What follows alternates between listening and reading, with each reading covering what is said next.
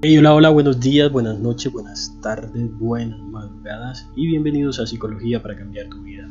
Yo soy Yesid Barrios Lleveto y para mí es un placer enorme, enorme, enorme encontrarme nuevamente con ustedes cada ocho días. Tengan todos la bienvenidas a este mini podcast, un espacio muy distinto al del podcast. Como ya saben, es un espacio muy corto en donde hablamos de algún tema, eh, película, pensamientos, reflexiones eh, inclusive hasta desahogo, por aquí me he desahogado también en estos mini podcasts, por lo tanto es un espacio muy chévere, disponible para que encuentren si lo que les gusta es algo directo, conciso y al grano, cortico, pues están los mini, los mini podcasts. Hoy hablaremos de 6 consejos para salvar una relación de pareja. ¿Por qué quiero hablar de este tema? Porque normalmente escuchamos son temas completamente diferentes, eh, consejos para salir de de esa relación amorosa, consejos para cómo salir de esa ruptura, eh, consejos para olvidar a esa persona y eso está bien. Lo que pasa es que escuchamos muy poco consejos o recomendaciones precisamente, perdón, precisamente para salvar la relación si es lo que queremos, porque también hay personas que quieren eso, quieren salvar su relación. Y en una eh, página muy chévere que sigo, que se llama Terapia de Parejas, Facebook, encontraba precisamente que hablaban de eso, hablaban de seis consejos o recomendaciones, como les puedo decir, en donde te enseñan o te explican cómo puedes tratar de salvar esa relación. Digo tratar porque obviamente hay que ver si la otra persona está en el mismo contexto en donde tú estás, en donde quieran salvar esa relación y sobre todo en donde las cosas se puedan hacer de la mejor manera. Insistir, persistir, pero nunca desistir si lo que quieren es salvar su relación. Consejo número uno, por si tu relación está en crisis y quieres tratar de salvar aún es expresar lo que sientes antes de que sea demasiado tarde. Lamentablemente cuando decimos las cosas ya la relación está en un punto crítico y sencillamente se acaba y no hay nada que hacer. Entonces, ¿qué esperas? Si hay alguna cosa que no te gusta de tu pareja o te sientes eh, a gusto con algún detalle o no te sientes, perdón, a gusto con algún detalle de tu pareja, pues entonces díselo. Es lo mejor expresar las situaciones lo antes posible. De ese modo, ¿qué va a pasar? Que le das a la otra persona esa oportunidad de cambiar antes de que desgaste la relación, antes de que esa relación llegue al punto en donde sencillamente se acabó y ya no hay más nada que hacer. Entonces, punto número uno, importante, expresa lo que sientes antes de que sea demasiado tarde. Punto número dos Aprende a pedir perdón, así de sencillo. Aprende a pedir perdón, pero sobre todo asume tus responsabilidades al momento en que pidas perdón. Es importante pedir perdón, pero sobre todo es más importante aprender que los errores, aprender de esos errores que estamos viviendo y asumirlos, porque hay momentos en donde no actuamos bien. Y esto no significa de que no, eh, no, no se debe castigar para siempre eh, que nos vamos a castigar todo el tiempo con esa situación y voy a cargar con ese sentimiento de culpa. No, lo que te estoy llamando es a decirte que sea, te responsabilices de tus actos y de esos actos en donde implica aprender, pero sobre todo cambiar y madurar con el paso del tiempo, que es lo que nos sucede a todos cuando eso queremos. Paso número 3. Utiliza la comunicación asertiva. Así de sencillo, ¿sabes? Utilizar la comunicación asertiva va a ser importante porque si tú tienes un objetivo y ese objetivo está claro y es recuperar una relación sana y estable, pues ¿qué esperas?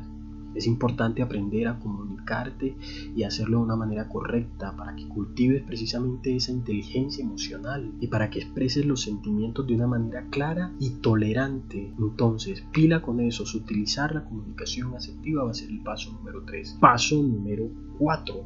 Ten paciencia. A ver, muchachas, hombres, jóvenes, niñas, eh, adultos, eh, no sé, la paciencia es la mata de cualquier situación que nosotros queremos que prospere. Volver a estar bien con tu pareja después de una crisis en donde han pasado de todas las tormentas posibles va a ser importante, pero no va a ser sencillo. Sencillo y llanamente porque han pasado por muchísimas situaciones en donde quizás han habido engaños, mentiras, y, van a existir ese tipo de situaciones duras en la vida, en donde hay marcas, en donde existen heridas, por lo tanto, la paciencia es cuestión de tener tiempo y mucho esfuerzo para que las cosas surjan. La paciencia va a ser importante. La paciencia es tan importante que los esfuerzos para salvar la relación tienen que ver mucho con el ser paciente, el tratar de que todas esas heridas y todas esas cicatrices vayan sanando, pero todo a su debido tiempo.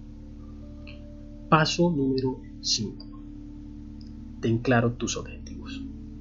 Ahorita hablábamos precisamente de, de una comunicación asertiva.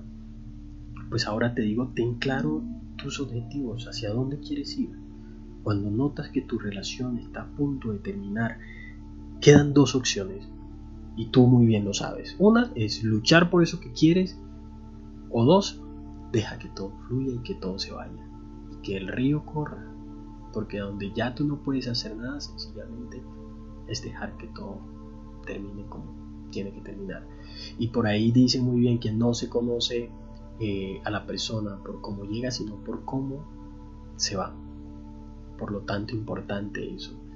Si tú quieres que la relación no termine de una manera completamente difícil, eh, donde todos sufren, pues entonces ten claros esos objetivos y cuando notes que esa relación está a punto de, de, terminar, obviamente lucha por ella si eso es lo que los dos quieren o deja que todo se acabe, pero de una mejor manera. Debes de tener en cuenta que si decides luchar va a ser un cambio largo, un cambio duro que nadie te dijo que iba a ser fácil. Y si no tienes claro tus objetivos, entonces mi hermano, y si te digo, será muy complicado recuperar ese amor y la relación con esa pareja que tanto quieres. Punto número 6 y último, no menos importante, recibe ayuda profesional. Por eso digo, y no menos importante, tenga muy claro esto, y es que la terapia es un espacio que les va a permitir a ambas personas, a ambas partes precisamente, el poder adquirir esas habilidades que se necesitan. ¿Para qué? Para una resolución de tus conflictos o simplemente para que tomes una, una decisión ya sea acerca de tu futuro y cuando la relación está en crisis ya vas a saber cómo actuar. Por lo tanto, recibe ayuda profesional. No está de más recibir ayudas en el momento en que lo necesitamos.